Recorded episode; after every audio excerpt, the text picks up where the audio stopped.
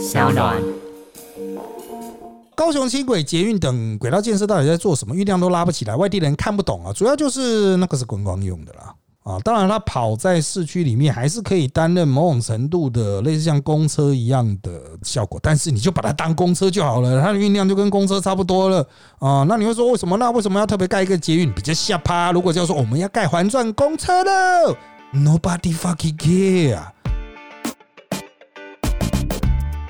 大家好，欢迎收听今天的人渣我们特辑开讲，我是周伟航。那我们这一周的主题呢是高雄市政议题和选情啊，就是啊，大家对于高雄啊不见得熟悉，虽然韩国瑜曾经让大家哈这个非常关心高雄了哈，可是啊，自从韩国瑜和李梅珍接连爆炸之后哦，那就大家好像就不太 care 高雄了哈。那我们今天就来谈一下这关于高雄市的市政。还有他们最新的选情状况。好的，那我们先来看选情啦。选情大家比较有兴趣啊，可是又觉得高雄是不是已经大势已定啊？依照我们现在多数的民调哈，这个韩国瑜挂掉之后哈，基本上就这个大势就是完全是在民进党那一边啊。那陈其迈现在的的这个选市长的民调约接近五成哈，就是大概四十八趴、四十六趴，基本上是稳赢的啦。哦，是属于稳赢的状况。当然，你说接下来也许陈其迈会有一些大案呐，哈，还没发生的事情，哈，连根毛都没有的事情，那我们就先暂且不论。反正他的民调都将近五成了，哈。那在我们一般的这种选举民调上，基本上就是赢定了啊，是赢定了。好，那这个因为他赢定了，也是选情最稳定，所以大家都不太 care 这一区哈，这个挑战者是谁。我我们现在当然会听到比各位所听到的人要来的多了哈，就是一些可能的人选哈。不过我们就把焦点集中了。啊，就是集中在几个啊，实质上比较可能参选，那现在的确列入了这个可能参选范围的人啊。好，那当然我必须要强调，国民党直到我们录音的同时间为止，仍然是推不出人的状况。虽然朱立伦一直强调说他有口袋人选，他有口袋名单，但是。啊，就我们私下侧面的了解是没有啊。就朱一仁曾经希望李四川出来选，可是李四川坚决不肯，因为李四川是韩国瑜时代的实职的市长，他很清楚高雄的结构哈，就是国民党派谁都没有用啊，赢不回来了。韩国已经把那个国民党的整个盘哈搞到真的是二十年都无法翻身，所以国民党去绝对是牺牲打。啊，不可能上，除非民进党出什么意外，出什么大案呐？陈其迈突然被逮捕了，这样子啊，突然必须要换人。那加上陈其迈又弄到了台积电嘛，哈，有这个话题在嘛，就是台积电还没有真正进来，市场不能换了，哈。好，所以哈，在这种不利的因素下，所有国民党人都是牺牲的。那重点就是要推谁牺牲呢？就国民党在地人里面啊，那因为国民党没有委员级比较像样能打的了哈。当然之前他们有不分区的哈，但是啊，威丁啊，当然是我个人认为哈，就是他们在这个。高雄哈，现在是没有同一个层级的人可以出来选，王金平更不可能，他已经老了嘛哈。那年轻一点的就到议员，议员层级里面了哈，经常被点名的是黄少廷，大家在这个政论节目经常可以碰到他啊，那口才偏激呀，非常的好哈，舌战群雄。不过他基本上不太去议会问政的啊，可能都在台北吧，所以他好像在这个评鉴上哈。被经常评为是问政不太认真，这件事啊，你口才好啊，出风头，那在议会的人缘就没那么好啊。就我所知哈，这在议会的主要派系里面都不会支持他了，就都不支持黄少林。所以上一次之所以会推出李梅珍，就是因为啊，这个除了。议长派和陆淑美派哈，这个相僵持不下哈，也包括了黄少廷，就是虽然有意愿，但其他人蛮杜烂他，所以他就没有出来啊。好，那你会说啊，那黄少林以外，其他的议员呢？其他的议员大部分都是像李梅珍那种型的啦。哦，那如果是领头羊啦，这个陆淑美啦，议长啦，阿高啊那一派的哈。哦，就是他们都有考虑过推女儿，可是看到李梅珍哈，李梅珍也是女儿嘛，哈，这个李梅珍的惨况，其他的女儿就算条件比较好一些，哦，也会怕啦，啊，李梅珍被打那么惨了，虽然大家现在可能已经忘记她了啊，但是呃，要了解高雄，还是要把她再抬出来嘛，哈，就是她的一个血淋淋的例子，所以不管是一代或者是二代。啊，都没有人敢选啊，议员呐哈，高雄市议员的成绩。好，那空降呢？啊，空降可以空降谁？大家最近经常举的哈，第一个是高金素梅啊，高金他这个之前身体不好哈，有休息了一阵子哈，比较没有那么活跃。但是呢，他现在哈，这个讲白了，他就是以这个亲共啊，和中国关系很好，然后站在深蓝的立场啊。那像这个，因为之前在五党盟，高金他不是国民党嘛，之前是五党盟的时代哈，跟这个。哦，严金彪有一些往来互动哈，关系不错，所以在中二补选啊，一月九号的时候，一月八号那选前之夜啊，你都可以看到他非常热情的在帮严家助选，还一度让人家误以为是严太太啊，不是啦哈，高金是都非常热情。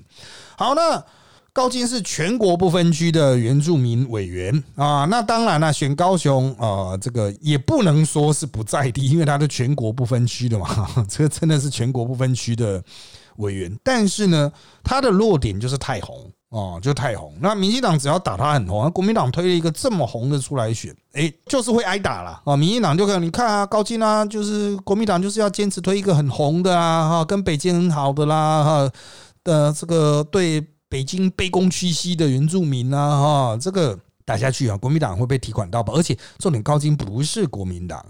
他不是国民党的状况下，还害国民党一直被提款，那我想大多数国民党可能不太会接受，但有一些高雄市市议员是蛮支持高金的哈，这一点核心续命。另外一个是一直被点名的罗志强，那罗志强他虽然是台北市最高票的市议员。但是他已经宣布弃选了，不管他是要转进高雄或转进像徐小新这样说要转进桃园或转进其他地方去选市长，或者是选接下来立法委员，以他的知名度，其实。是有挑战的本钱啊，是有挑战的本钱。那比较年轻的人可能不太知道，哎，那罗志祥怎么会突然跑去选高雄？其实罗志祥一开始出来选举就是选高雄哦。他以前呃，在上个世纪啊，上个世纪他还非常年轻的时候，二十几岁的时候有选过高雄市议员。不过那时候他不是国民党了，那他就是自走炮型的哈。然后选的就几千票这样子，五党是很难选冲高的哈。那后来他才哈这个重新回到台北来经营他的这个政治地盘，然后才有现在的成果。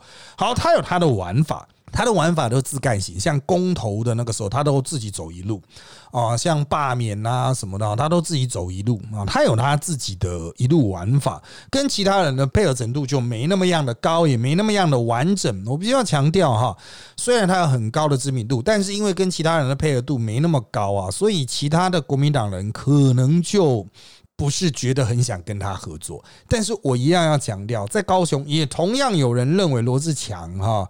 这个是可以考量的啦，反正他之前就像我刚才讲嘛，曾经选过高雄市议员，然后他现在有全国的知名度，然后他哎口才也不错哈，跟陈其迈辩论啊，互相嘴炮哈，这个也不见得会输啊，年纪其实也比较轻一点啊。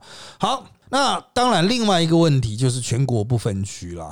全国不分区，大家都比较知道是王浩宇嘛。全国不分区议员，王浩宇现在就在高雄选三名。罗志强呢？诶，他我印象中他也是选过三名的市议员。那罗志强他也是以全国不分区市议员。啊，闻名的啊，所以这个可能在这个选战形象上啊，在地的国民党会觉得说，高雄是专门收外面的，不要的啊，外面混不下去的啊，外面塞不下的塞过来这一边啊。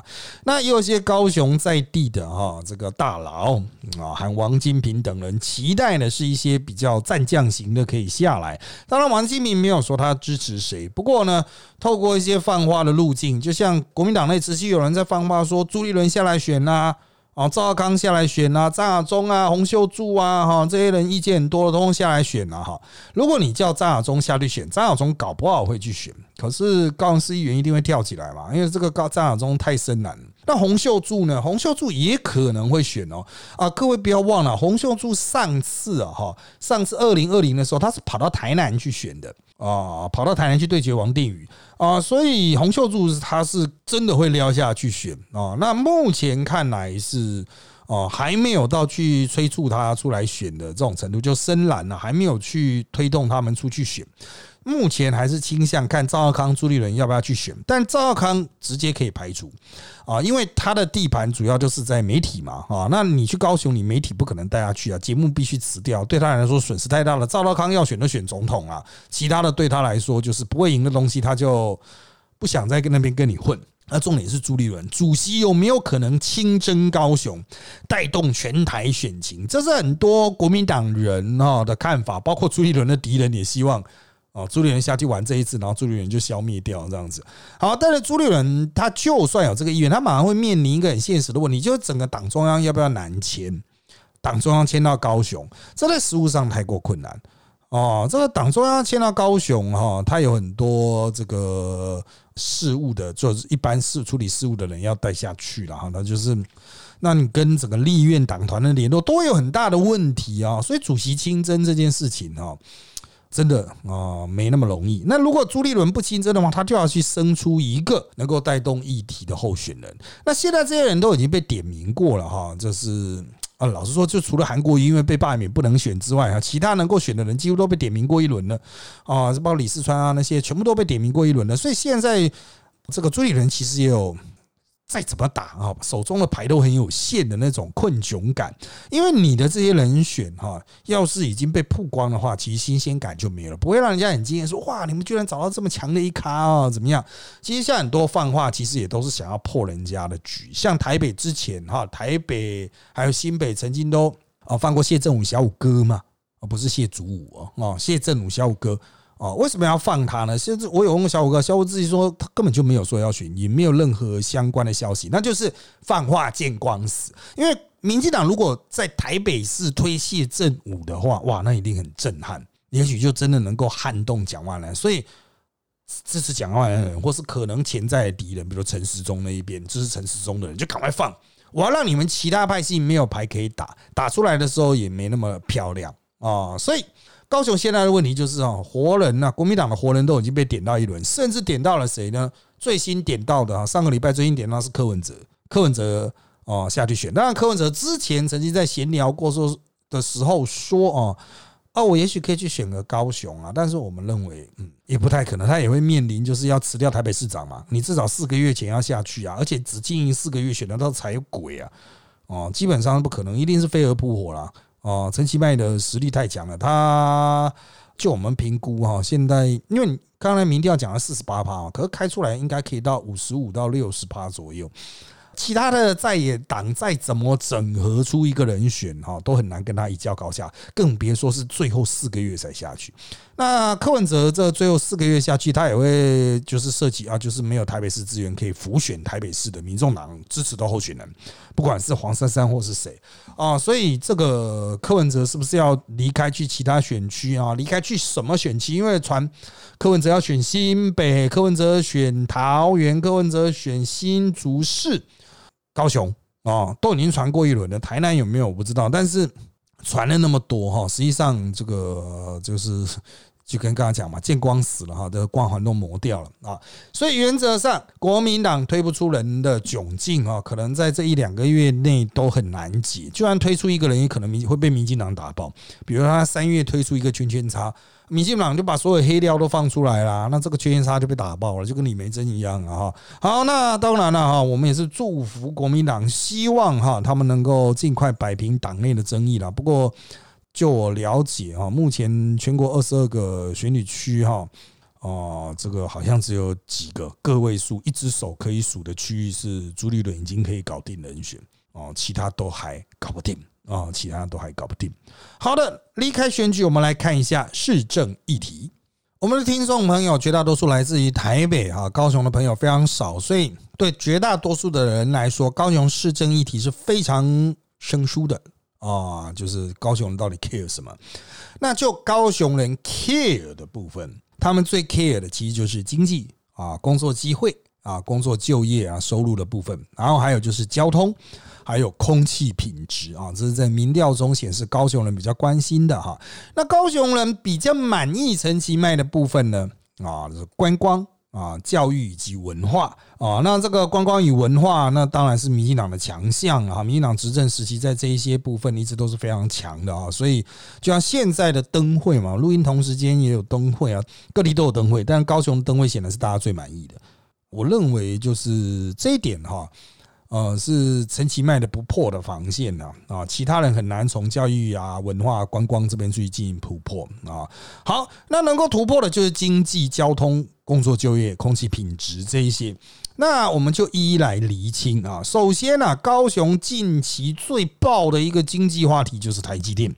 啊，旧的炼油厂啊撤掉之后，它土地把它啊这个稍微的净化一下啊，净化之后呢，台积电就要进驻了。台积电其实非常急啊，好，但是不管再怎么急哈，是不可能是在二零二二投票之前就会什么开开花结果嘛？不可能啊！投票之前那个土地能不能把该拆的拆完都是个问题。但是周遭土地的炒作已经炒起来了。啊，那这个据高雄方面传来消息哈，这个土地的炒作大概就是从美术馆特区啊，就是什么内维币啊、爱河以北啦，讲白一点的爱河以北开始，一路炒到冈山弥陀，连弥陀那个都是余温的地方都炒起来。好，全都炒起来的状况下，它的就是卖弄就是台积电嘛，啊，卖弄是台积电，所以你要注意哈。土地炒起来，当然百姓会有爽度。你会说啊，那我就买不到房子。这个炒就是不是为了为了卖啦，有时候就是一个啊有行无市吧哈。其实就是你实际上要住的人就还没有那么多。台积电等到真的搬进来，当然会有它的居住需求，会有它的一些相关的哈这个服务业会进来。但是重点在于说，那都是很久以后，现在卖的就是一个梦想，现在涨的就是一个梦想。哦，那这个土地涨上去之后，当然会造成啊某些活络的，你要讲假象也可以了啊，就是这个高雄发大财了嘛啊，就是土地啊有土是有财嘛哈，高雄发大财啊，发起来之后呢，它会造成一些活络状况，但能不能把这个动能哈转换到比较有效率啊？比如说啊，工业企业带动了一波资金，带动人流，哎，服务业也起来了，服务业起来了，服务业原有服务业升级了等等的啊。能不能有这些配套的东西一口气全部做起来？这是接下来下一任市长的最重要的任务了啊！你把台积电弄进来之后啊，当然高雄市长有去这个除屋啊，就是他那个旧的那个炼油厂的那个土地除屋之后给台积电用，然后帮台积电找水找电，帮他的人找房子，安排一些相关其他的上下游厂商的进驻等等啊，不止台积电嘛，大家都要进来。所以原则上来说，它会热闹一阵子，但是这个动能起来之后，你要让它持续的转，你不能只是哦，就热闹完之后就算了，那就只有台积电赚钱，其他人都亏钱，这样不行了啊！好，那就牵连到所谓的产业比较均匀化的问题，就是你有工业了，你的服务业能不能起来？你服务业有没有自己的一套的服务业？像在台北啊，但是你会讲台北市区当然是固然是没什么工业，可它服务业非常兴盛嘛，这也是台北之所以这么繁荣一个很重要的基础，但。是高雄呢？哦，如果当高雄人觉得说哦，我消费我甚至还是要去其他的地方的时候，那其实就不行。你的商圈还是凉凉的，夜市还是凉凉的，哦，那就不行。好，除了市区之外，高雄还有所谓的旧县区，一直都会有城乡发展平衡的问题。我们刚才提到的台积电哈，它的 cover 的范围有到冈山弥陀，所以大家应该在韩国瑜选举的时候有提到三兆市的冈山。啊，就是在其中这个呃台积电可能带起来的部分，但其他还有两个山呢，还有凤山。凤山它的问题是在于说，它毕竟是已经发展了上百年的区域的哈，这个土地可利用地块比较破碎，它就没办法，就说好，我们也来一个台积电，没有办法，它没有这样子的产业区块，它的交通也是很大的问题，因为它就是。啊，长时间发展嘛，它有火车啊，它有捷运，但是不够啊，它还需要一些更进一步的投资哈，政府的基础建设的投资。好，另外一个问题更大的是岐山，对北部人来说哈，你就说哦，岐山美容你知道观光区，可是它到底在哪里呢？它其实，在山的另外一头，啊，在山脉的另外一头，所以它跟高雄原有的。旧的高雄直辖市区啊，就是隔了一座山嘛，进去很不方便。所以，如果岐山美容那边能够有自己的一套，包括工作、就业、服务业什么都有，那当然是最好。但问题现在就是没有哦，问题现在就是没有。那如果只能做观光的话，那那边永远就是被局限在一个好山好水。啊的那一种想象里面啊，就是啊，我去到那边还是要去美农紫散呐，还是要吃农产品、吃东西啦，哈，购买一些农产加工的话，就拉不起来啊，它永远就会卡在原有的这个格局。好，所以我们现在就可以看出来啊，其实陈其迈下去之后，他还是没有真正彻底改变三三的困境。冈山其实是在左营的，高山是在左营那隔了一座山啊，跟左营高铁隔了一座山的台积电那一边带起来的吧？哦，可能那带是硬炒哦，哦，那个带是一个呃，这个房地产涨起来的概念，就是大家看到那个台南的善化奇迹之后，就把同样的奇迹的想象灌注在高雄的身上。哎，这个其实不健康啊，要么就是钱。一涌入之后，你赶快把它导到其他地方去，哈，去让它其他的啊工商服务业起来。但是高雄市政府到目前还想不到一个解决方法。我这边补一个小故事，其实陈其迈在上次选举二零一八选举之前，他其实很很努力的帮高雄招商。那那个原本他们有软体科学园区嘛，他接触了非常多的软体的业者哈，那很多业者都这个其实都接到陈其迈的邀请啊，不管是去投资啦，或是建言，那时候他还没选到哦，就跟韩国瑜选的时候，好，那大家都感受到他的积极，但也都很清楚高雄的局限，他们都会反问一个问题，就说对了，那个房租很便宜啦啊，那个时候，可是哈啊，为什么我们要搬去高雄哦？为什么？有什么非搬去高雄不可的原因吗？就是房租很便宜，其实台北也没有贵到，因为软体业也不是说要真的很大的空间呐哈。但是到底为什么我们要离开台北去高雄呢？嗯，高雄的城市工程师是特别便宜吗？哦，这个这些问题是很根本的哦，就是大家会觉得说，那我还住住在台北，虽然贵了一点哦，可是台北这大家都很接近嘛啊，不管是软体业、媒体业哈，都很接近嘛，大家有一个聚落。哦，就在台北的东半部这一边，哦，你要在高雄重新形成一个聚落，那要非常大额的投资，可能要非常多的补贴，这个都是要大刀阔斧下去做的。但陈其迈到目前为止，因为高雄市政府蛮穷的嘛，所以欠那么多债啊，应该是搞不定啊，这一点应该是没有办法的啊。好，那当然，我们刚才要讲到了哈，岐山、凤山都有交通问题，其实冈山也有，不过冈山有捷运正在往那边去切了哈。那怎么办呢？那该怎么解决呢？那我们目前哈，大家都知道，高雄人还是比较喜欢开车、骑车，因为它路宽，路比较宽啊。虽然高雄机车有所谓高雄式左转，我有看到汽车用高雄式左转，但是台北人就必须要了解什么叫高雄式左转，那不是一件好事了哈。但是重点就是象征他们就是大量使用机器车嘛哈，所以对于他们来说，公路的建设还蛮重要的。那现在有国道七号的建设，它是。沿着山走的，然后要去串八八台八八，还有国十。那他是从这个海边的林园哈，然后走山区，一路走到仁武那边去啊。他就是尝试把南高雄地区的一些工业区啊，货车的车流能够导掉。那它这个国道它是国道七号，它是高速公路啊，所以它是在一号和三号的中间。那如果能够成功导掉的话，当然就可以不要让那么多的车子进市区。哦，那南北在疏散的时候，你要像国一哈，国一最多车道就是在高雄，好像都到六车道、六线车道还是七线车道单向，就可以让高雄市区的国一的压力没那么大。当然，这一条路它会有一些环评的问题啊，会有一些环评的问题，但我个人觉得啦，哈，这是是有盖的价值了。哦，就是让南高雄的那一些哈，可能他们之后还会再去重新去整理一些地出来，就是把旧的工业区哈拆迁掉哈，去重新整理出一些园区。那到时候那些园区呢哈，不管它是用什么样的自由贸易港的什么形式怎么的，它的交通对外交通还是需要有一条全新的线，然后新的设计理念去做了去盖的高速公路来支持了哈，就是。货车总没办法搭捷运吧，货柜总没办法走捷运吧。你现在在台湾要盖新的台铁，也也应该，但是有点困难。那不如就是用弹性比较大的公路去补足现有的不足啊。好，那讲到交通就必须讲到捷运啊。高雄的捷运的进度其实哈，这个可能会出乎台北人的意料，其实就是蛮蛮慢的啊。那如果要我。讲的白一点，就是我个人认为是蛮差的，它的规划是蛮差的，它没有像台北这么大刀阔斧。台北在一九九八年左右的时期，哈，就已经画的密密麻麻。那你各位现在看到的台北的那个捷运路网，哈，是呃两千年左右吧。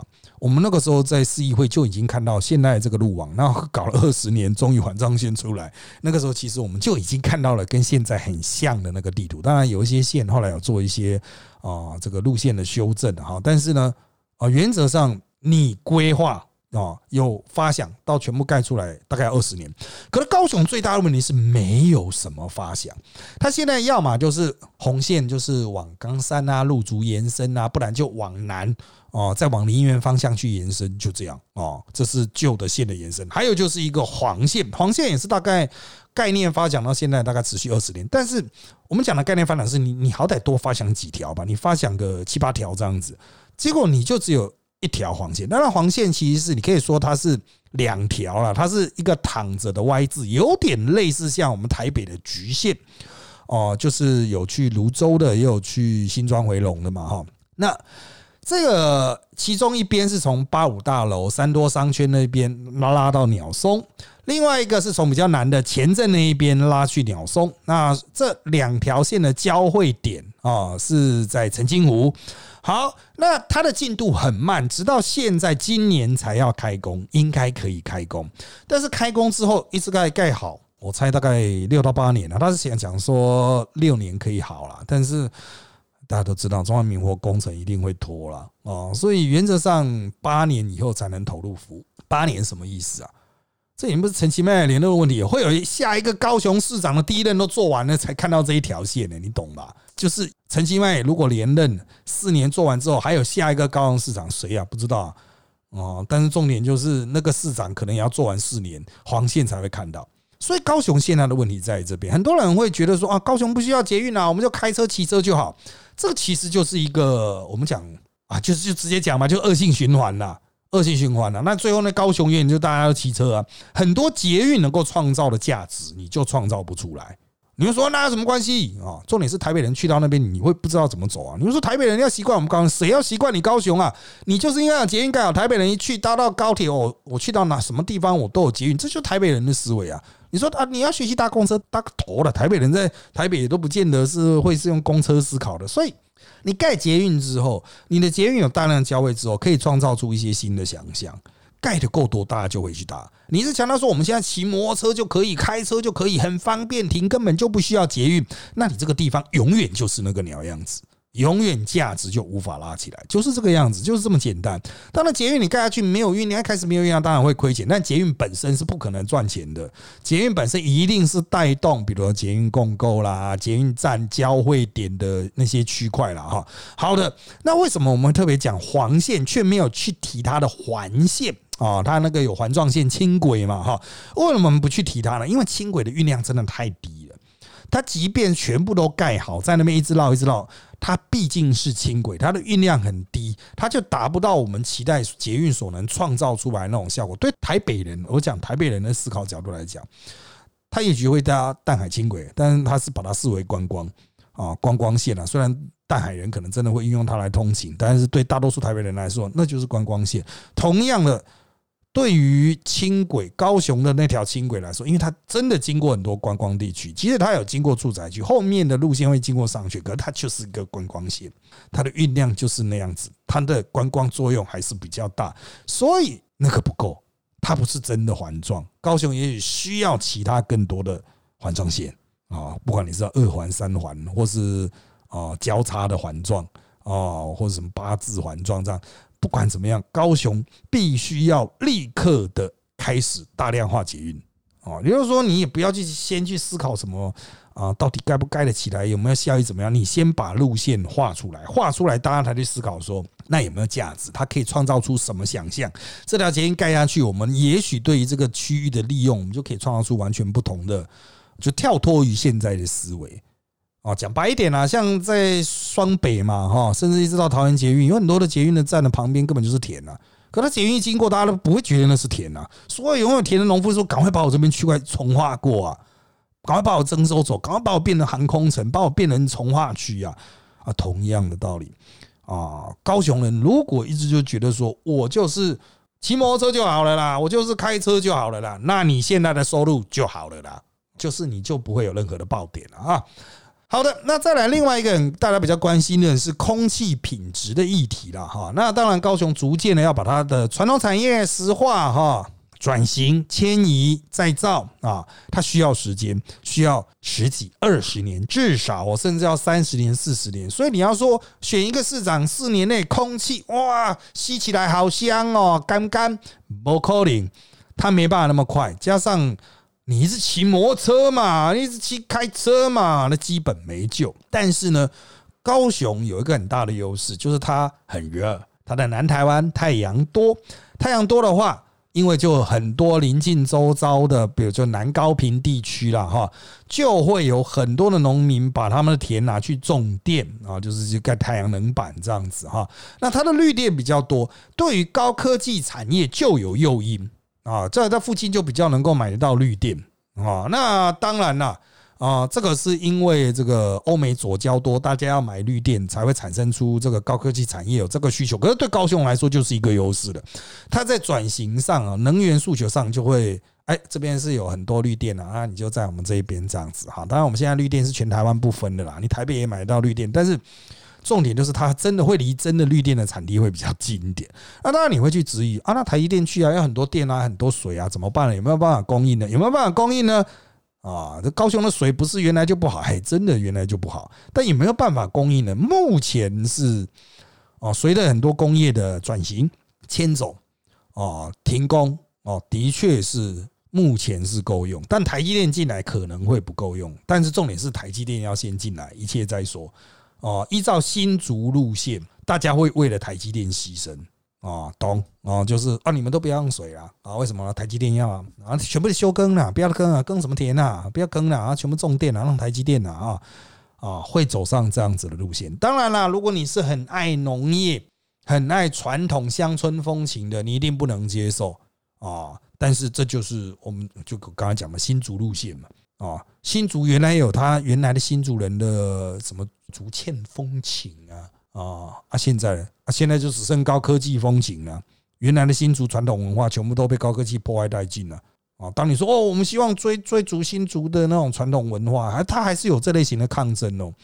哦，可是大家就是买单的人就没那么多哦。所以高雄现在还是有一些在地，还是有一些传统文化，还是有一些旧风型的。但是随着台积电去了，很多高科技厂商去了，高科技产业去了，它是不再是石化城了。哎，空气变好了，可是生活品质呢，可能会往另一个层面去劣化啊。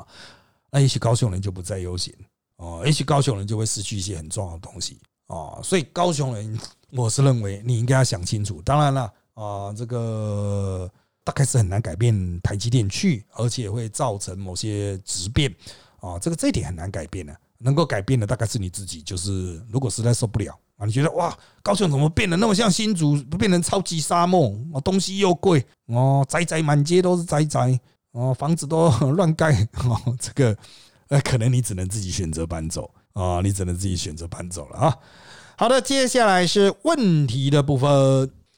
好的，在回答粉砖的问题之前哈，我来回答一些哈观众留言在哈各我们评鉴区哈，包括你是 Spotify 啦，或者上 APP 啦啊，各评论区都有一些问题啊。那当然还是有观众比较怀念之前的每周新闻的评论模式啊，就希望能够了解一下国内外的新闻呐哈。好的，那我们之后会考虑在其他的直播节目推出。那目前这个节目哈，应该就是走这个深入探讨的路线啊，深入探讨路线，不管是对于政治议题，或是对于政策议题，我们都希望走这个路线的哈。那其他路线如果有直播节目要开启的话啊，会再跟各位报告。那另外呢，哈，也有人会对我们之前的一些评论，哈，这个方向会有一些意见啊，就像足足病那一集啊，有人认为就是说，哎啊，你那集一出来了，这个林志坚都退选啊，你不是说足足病就是为了林志坚选吗？那他退选啦，哈，你马上就被打脸了啊！重点是足足病哪里去了啊？经过了两个月，各位冷静了吗？啊，林志坚退选的时候，那时候还讲说我们足足病续推啊，现在我们录音的时间。啊，是二月中啊？请问会指足足病啊？退选之后，足足病哪里去了呢？啊，政治这种事情啊，哈啊，没有什么第一时间瞬间的这种快速反应了，这个就是危机处理，那个是公关啊，政治这种事情啊，走长久路线的啊，走长久路线啊，希望大家能够挺得久一点啊。哈。好，接下来我们来看这个大家在粉砖上面，就是我们特级宴小周的人张文们的粉砖，每周末我们都会提示下一周。的这个 podcast 的主题，然后请大家来留言提问。那我们这一周收集到的的比较多人关注的问题有以下这些。首先啊，第一个朋友问的是：高雄打算产业转型吗？如果转型，会偏向哪个方向？转型优势是什么？目前高雄虽然以观光文化啊漂漂亮亮为主哈，那但是不可能舍弃工业哈，直接走向观光了哈。那高雄呢，可能倾向用高科技产业进来之后，去带动出，比如硬体先进来，软体也进来，然后带动整个服务业都起来。也许会有一些 AI 产业啊，或者是一些哦设计啊，哈，可以在这个部分有一些发挥。但我要强调，目前高雄市政府哈，不管是民进党执政时期，或是韩国瑜极短暂的那一个任期里里面。都没有什么具体的概念，就找了很多厂商，都大家都不太理他。我是认为需要一笔大的预算去创造出一个新的园区，把台积电带进去的动能转换到那个部分啊，动能主要指的是资金啊，转换到那个部分。所以我认为哈，那如果台湾需要第二个高科技城，像新竹那样的高科技城。台南当然南科已经展现了相对应超前几步了，不过高雄哈相对于台南还是有它的优势在啊，毕竟是最早期的两个直辖市之一嘛哈，所以高雄家大业大啊，资金也多啊，人才啦人口啊也都比较多了哈，所以我认为急起直追可以啊，但是要不要完全变成第二个新竹高雄人，可以自己好也好好思考啊，好好思考。好了，第二个问题是有关于政治的，就是王金平与罗志祥的互动如何？互动不好，因为罗志祥是马派的哈，王金平是跟老马不好的啊。两者对高雄选情的影响啊，目前都没什么影响力。王金平的影响力不断的衰退，他大概就是当个和事佬的部分。那议长人是国民党稳坐吗？国民党他现在在议员的提名策略上，想要。提好提满，但是保留跟在党合作的空间啊，就跟激进或跟时代力量互动的空间呐。不过，呃，要看陈其迈能够带上多少席议员。上一次国民党的确选的比较多啊，那这一次在前任议长哈。啊，这个坠楼身亡之后的新议长又碰到了司法案件啊，就是诈领助理费的这个司法案件之后，所以我认为接下来的情势会有点诡谲。原来这任的议长就已经是很努力敲出来，那下一任可能国民党要继续拿风风雨雨很多，那民进党应该就是看当选的议员中谁比较资深啊，由他来出任。议长啊，那也有人问到王浩宇的选情啊。目前来说，像这种具有全国知名度的人，在过民调上一般都是蛮容易的啊。这就是全国知名度的优势了哈。人家在那边念名字的时候，一听啊，这我知道啊，好就支持他啊，不太 care 他做过什么，因为就是听过。所以初选如果他是跟一堆素人比的话，他有优势。依照民进党这一次可能会提名比较多的状况下，他有机会过。但是过初选了，但大选哈。就变数很多，自行努力啊！好，陈其迈会拿到几趴的选票呢？啊，目前刚刚有提到了啊，目前评估大概是五十五到六十趴啊，这是屠杀啊，一般来说了啊，但是陈其迈的不满意度也蛮高，大概有将近三十多哦，这三十多趴的选票啊，这个感觉起来就是不会投给他，所以高雄是很两极的啊，只是其中一级比较大啊。好，那高雄市的劳动权益是否比前几任市长内进步呢？目前看来是没有什么太大的变化了哈。那捷运黄线目前应该能够如期动工，因为他问是不是能够如期动工，但应该是可以在如期在年底动工了哈。如果没动工的话，陈其迈会被骂到车头哈。好，那有人问高雄的空屋如何解啊？空屋就是两大来源嘛，第一个工业生产嘛，第二个就是 auto buy 啊啊，auto buy 的问题都是电动电动 auto buy，高雄人愿意吗？啊，再来就捷运嘛，高雄人愿意吗？啊，再来就是老的石化工厂搬走，换成高科技啊，很多高雄人说好，我愿意。可是那些石化工厂传统产业的员工怎么办啊？那也可不是直接就可以转进台积电啊，都是劳动者，但是劳动者他的技术也是有差别啊，劳动形式也是有差别，所以它是很渐进的啊，这个空屋如果不是一瞬间发生的，那它就不可能一瞬间解决。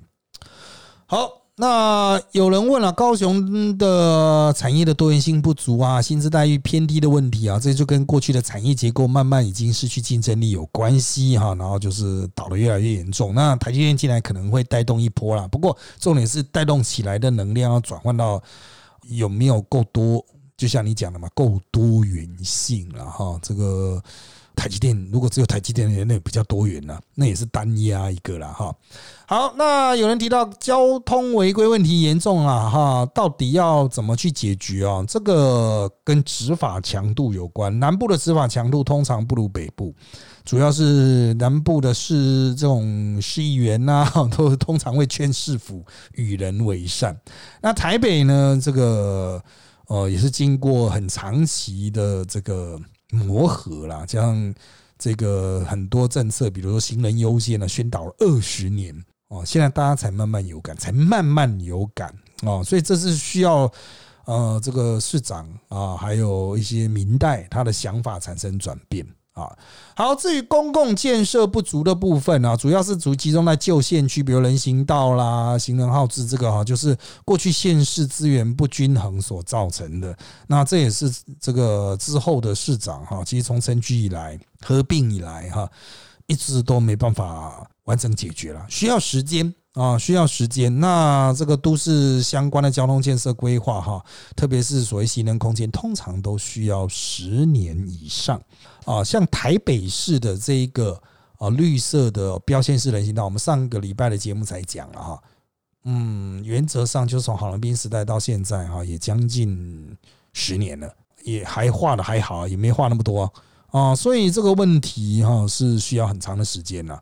啊但是如果下令决心去改啊，它才会改变啊。如果大家都觉得哦，已经很够了，现在高路很宽了，人行道很大了，不用再加人行道，不用不用了。就是旧市区经验呢把他的自己的经验套到旧县区的话，觉得啊就不用改的话，那旧县区远就不会好啊。好，那再来是执法速度的问题，这也都牵涉到就是明代了哈，就是你检举的为什么这么慢处理了啊？这个明代如果都在护航那些违规者啊，那就是就是会这样啊。你老是投那种明代的话哈，就是啊，因为就是一直萎缩，就是这种服务就是一直萎缩。好。这也是高雄捷运的运量有救吗？后续路网如黄线建成后，是否能够养出还算 OK 的运量？高雄需要捷运吗？还是应该做什么交通规划或配套呢？好，我刚才前面已经提到了，需不需要捷运就看你想不想改变。捷运盖上去就会有改变，概率越多，改变就越大啊！整个大家对都市地图的想象就会改变。像台北人现在思考台北的。空间就是用捷运来思考啊，那个离哪个捷运站最近，我应该怎么去？基本上都是用捷运思考，捷运没办法到，才是用摩车，才是用机车或汽车啊。所以高雄人现在就是你的脑子里面，如果还是摩托车的话，那捷运当然就没人搭。那你说哇，那捷运盖很满的，对。所以我个人认为啊，光是黄线不够，只有三条不够。高雄要打破旧县市的那种分界的概念哈，什么三三的概念，其实。就要么捷运，要么轨道运输，像我们上一集在提到的哈，这种城际铁路了哈，就快速的把三三山的人运进就高雄市区的那种路网啊，我觉得是比较重要啊，就是让大家的整个逻辑都改了，就是本来说哦哦，如果要去三多商圈，我从旗山要怎么开，它会改变成为我从旗山车站搭去哪里转到三多商圈。这样子才会有改变。我就说，怎么会有改变？他就会在岐山车站消费了，他就会在某些转运站消费，就跟台北人现在的思维模式一样啊。过去南港没有南港的那个三铁共购之前，南港人还是在自己家的前面的店里面吃啊，自己家巷口吃啊。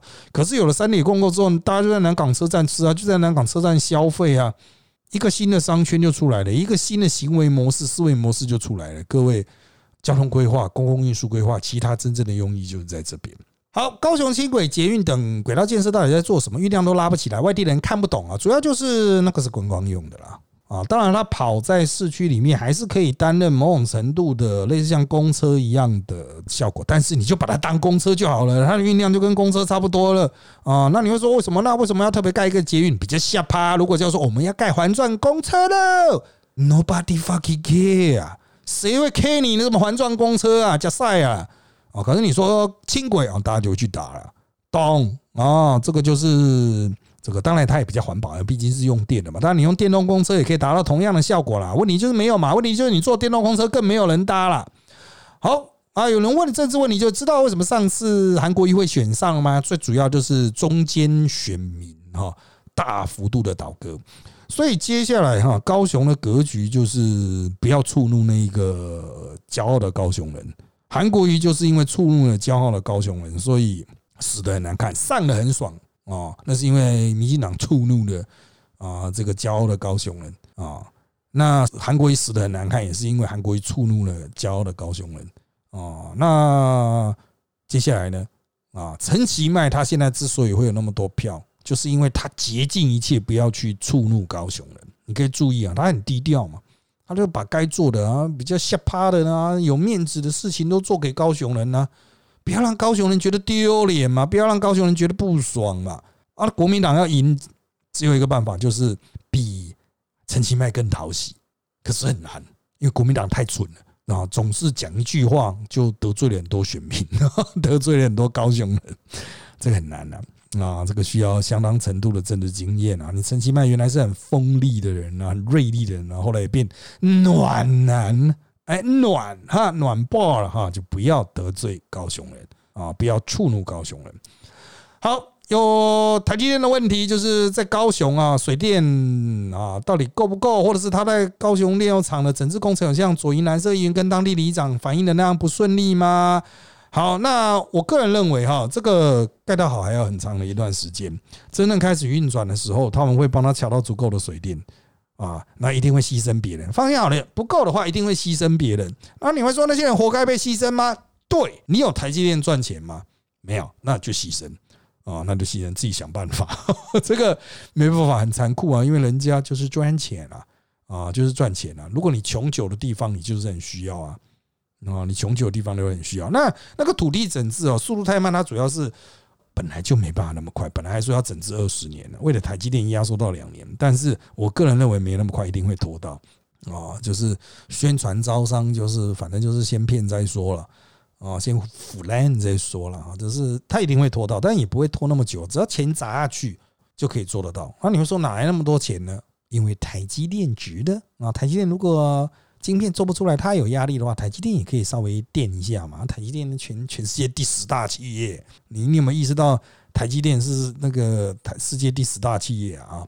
好，陈立迈一直宣传呢，招商很成功。那请问台积电或其他科技厂的投资亚湾区的招商有办法解决又老又穷的问题吗？如果有，大概是何时开始转变？从台积电正式开始聘人的时候，就会开始转变了。啊，从台积电开始招人的时候，就会开始转变，它会带动很多的转变了哈。那它附近的上下游进来也都会有一些转变，但是因为他们所需要的技术啊比较不一样啊，所需要的学经历比较不同啊，你很难想象台积电去招一个五十五岁的石化厂的啊资深技术人员吧，比较难吧？